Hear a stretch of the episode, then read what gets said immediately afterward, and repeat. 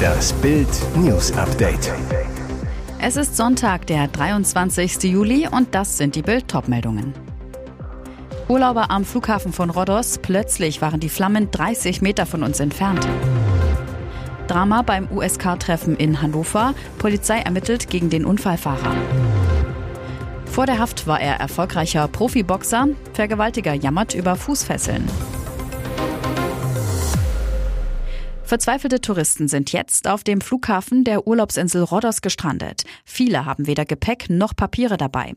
Auf dem Airport herrscht Chaos. Bild sprach mit Deutschen, die jetzt in den Abflugterminals auf Hilfe hoffen. Die beiden Unternehmensberater Caro S. 28 und Tobias K. 30 aus Saarbrücken hatten sich auf einen Luxusurlaub im Fünf-Sterne-Haus Maya Exclusive Resort and Spa in der Stadt Kyotari gefreut. Sie sagen geschockt, plötzlich waren die Flammen nur noch 30 Meter von uns entfernt. Wir sind 10 Kilometer zu Fuß bis zu einem Hotel gelaufen, Atlantic Hotel. Da gab es dann Essen und Trinken. Die TUI kümmert sich um nichts. Selina W., 31, People Manager und ihr Freund Alexander W., 31, Ingenieur, sind aus Braunschweig nach Griechenland geflogen, haben für ihre 10-Tage-Reise 5600 Euro bezahlt. Die 31-Jährige, wir hatten drei schöne Tage, dann fing der Ascheregen an. Asche auf den Tischen, auf den Klamotten. Am Freitagabend ging mit dem Wind auch der Rauch los. Man konnte nicht raus, nicht atmen.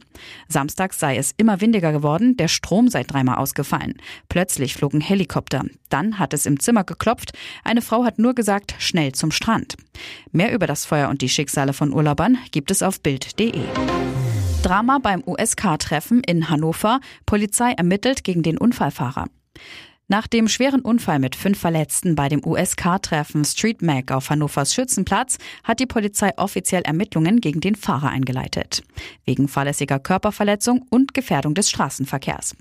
Der 57-Jährige ist auch Halter des Ford Mustang GTA aus dem Jahr 1967. Die Muscle Cars haben bis zu 325 PS. Am Samstag gegen 14.20 Uhr hatte der Autobesitzer seinen dunkelgrünen Mustang vor der Showbühne präsentiert, wollte offenbar den Motor aufheulen lassen. Plötzlich schoss der Wagen nach vorn direkt in die Menschenmenge. Drei Frauen und zwei Männer wurden verletzt. Die Verletzungen der 32-Jährigen wurden anfangs als lebensgefährlich eingestuft. Inzwischen hat sich die Lage der Frau nach Bildinformationen aber stabilisiert. Der Unfallort wurde von der Polizei auch per Drohne vermessen, das Fahrzeug für weitere Untersuchungen beschlagnahmt.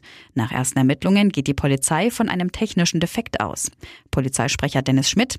Es ist auszuschließen, dass der 57-Jährige absichtlich in die Personengruppe gefahren ist. Die Untersuchungen des Verkehrsunfalldienstes Hannover zum Unfallhergang und der Ursache dauern aber noch an. Vor der Haft war er erfolgreicher Profiboxer, Vergewaltiger jammert über Fußfesseln. Bochum, NRW. Mit dem Austeilen hat der Boxprofi keine Probleme, nur mit dem Einstecken tut er sich offenbar schwer.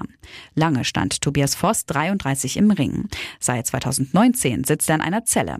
Wegen Vergewaltigung eines 15-jährigen Mädchens und sexuellem Missbrauchs einer ebenfalls 15-jährigen Bekannten verknackten ihn die Richter am Landgericht Essen zu fünf Jahren Haft. Doch jetzt beschäftigte er schon wieder die Justiz, weil er sich hinter Gittern ungerecht behandelt fühlt. Der Kampfsportler beklagt, dass er bei zwei Transportfahrten Fußfesseln tragen muss musste. Die erste Kettenpflichttour ging im Mai 2022 zu einem Arzt, die zweite einen Monat später zu einem Gerichtstermin. Im Justiztransporter Bein an Bein sitzen zu müssen, brachte den verurteilten Triebtäter so auf die Palme, dass er gegen sein Gefängnis vor das Landgericht Bochum zog. Und als die Richter dort die Fesselung für rechtmäßig erklärten, ging Voss in die nächste Runde. Rechtsbeschwerde zum Oberlandesgericht Hamm. Allerdings bestätigte der erste Strafsenat des ULG Hamm am Ende die Entscheidungen der Vorinstanzen.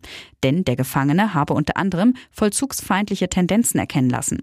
Damit bleibt es im letzten Kampf des Boxers bei einem Sieg für die Justiz. Fünfmal krachte es am Stauende, 17 Verletzte nach Unfallserie auf Autobahnen. Bei mehreren Unfällen auf der A9 bei Bad Dürrenberg sind am Sonntag insgesamt 17 Menschen verletzt worden, vier davon schwer. Die Unfallserie begann am frühen Sonntagmorgen gegen 6.40 Uhr auf der A9 in Richtung Berlin. Kurz hintereinander ereigneten sich zwei Unfälle an einem Stauende. Besonders schwer hat es die Insassen eines Kleintransporters getroffen, so ein Polizeisprecher. Darin sind acht Menschen verletzt worden.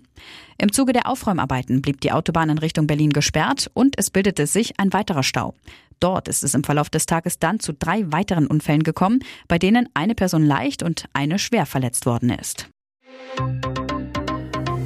Und jetzt weitere wichtige Meldungen des Tages vom Bild Newsdesk.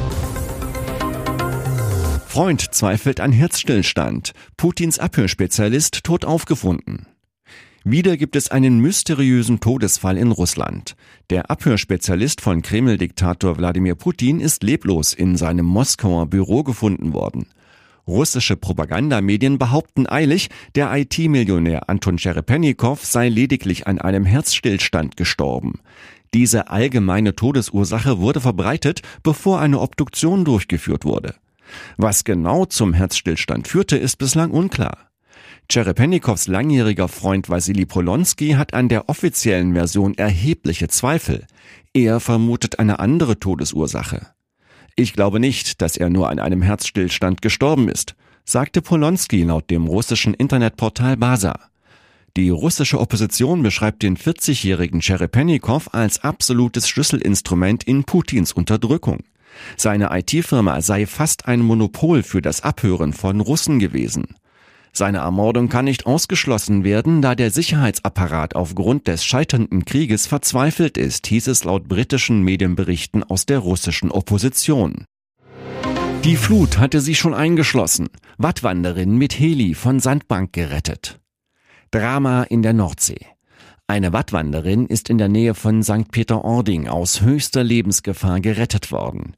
Die Frau war nördlich des Leuchtturms Westerheversand von der Flut überrascht worden. Sie rettete sich auf eine Sandbank, doch sie war schon von den Wassermassen eingeschlossen, als die Seenotretter doch noch für ein Happy End sorgten. Um 12.30 Uhr hat die Rettungsleitstelle Nord bei der Deutschen Gesellschaft zur Rettung Schiffbrüchiger Alarm geschlagen. Sofort gingen die Seenotretter in den Einsatz. Mit dem Seenotrettungskreuzer Theo Fischer, dem Hoovercraft der Feuerwehr St. Peter-Ording und einem Hubschrauber von Northern Helicopter. Der Heli war es dann auch, der die verängstigte Frau aus ihrer lebensgefährlichen Lage befreite. Schon um 13 Uhr hatte er die Frau auf der Sandbank ausfindig gemacht. Sie wurde bei Windstärke 3, das sind etwa 19 kmh, mit Hilfe einer Seilwinde in Sicherheit gebracht. Die Seenotretter appellieren angesichts dieses Falles einmal mehr. Unternehmen Sie eine Wattwanderung nur, wenn Sie einen kundigen Wattführer dabei haben. Ihr hört das Bild News Update mit weiteren Meldungen des Tages. Das WM-Programm unseres 400-Meter-Stars. Alisa Schmidt ist nicht nur Profisportlerin, sondern auch Social-Media-Star. Auf Instagram folgen der Leichtathletin über 3,8 Millionen Menschen. Beim dritten Family and Friends Dinner von Bild Stars and Stories mit der Axel Springer Queer-Seite am Vorabend des Christopher Street Days in Berlin spricht Alisa Schmidt über ihre Leidenschaft und darüber, wie intensiv ihr Training aussieht. Für diesen Sommer hat die Leichtathletin sich ein großes Ziel gesetzt. Im August steht die Weltmeisterschaft in Budapest an und da hoffe ich, dass ich mich dafür final qualifizieren kann, verrät Alisa im Gespräch mit Bild. Die Vorbereitungen dafür sind hart. Alisa trainiert aktuell vier Stunden täglich. Davon sind zwei Stunden auf dem Platz mit Läufen und dann anschließend zwei Stunden im Gym für Kraft. Nicht nur das intensive Training ist wichtig, sondern auch ihre Regeneration. Aktuell schlafe ich neun bis zehn Stunden. Das klappt natürlich nicht immer. Zum Beispiel war die unangekündigte Dopingkontrolle um sechs Uhr morgens. Da musste ich dann früher raus und habe mich anschließend aber nochmal hingelegt. So Alisa zu Bild. Obwohl sie mittlerweile nicht nur Profisportlerin, sondern auch Social-Media-Star ist, liegt ihr Fokus ganz klar beim Sport. Anders funktioniert der Leistungssport auch nicht, so Alisa. Silvis Noch-Ehemann im Flirtrausch. Drei Frauen in vier Tagen. Der Sommer in Saint-Tropez kennt nur eine Wetterlage. Heiter bis knackig. Ein prickelndes Panorama aus Yachten, Shampoos, schönen Strandnixen und mittendrin der Noch-Ehemann von Sylvie Mais. Künstler Niklas Castello lebt und arbeitet in der Schweiz sowie Los Angeles und entspannt jetzt ausgiebig an der Côte d'Azur. Nicht allein. In vier Tagen wurde er mit drei verschiedenen Frauen gesichtet. Zunächst war da Jess, die im königsblauen Bikini als Sylvie-Klon daherkam. Bild erfuhr, beide verbringen viel Zeit zusammen, doch sie ist nur eine Freundin.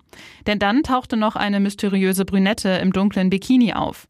Das Duo amüsierte sich zwischen heißen Badespielen im Mittelmeer und einem kühlen Glas Vino, Händchen halten inklusive. Nur das Warm-up zum santastischen Aufschlag mit einer süßen Beach-Barbie. Blondes Haar, rosa Bikini, ordentlich Oberwasser. Castello, ganz Gentleman, nahm seine sinnliche Fracht in den wogenden Wellen Huckepack. Hand in Hand tropften sie danach über den Strand. Der Künstler hat allen Grund, das Leben in süßer Gesellschaft zu feiern. Immerhin wurde er am Freitag 45 Jahre alt. Es sind 46 Seiten Sprengstoff, die der bekannte Münchner Strafverteidiger Dr. Alexander Stevens in seinem neuen Buch veröffentlicht. Es geht um den Fall Luke Mockridge. Der Entertainer war 2019 von seiner Ex-Freundin Ines Agnoli wegen versuchter Vergewaltigung angezeigt worden. Die Staatsanwaltschaft Köln stellte die Ermittlung nach monatelanger Prüfung der Faktenlage 2020 ein. Wenig später bestätigte die Generalstaatsanwaltschaft Köln die Entscheidung.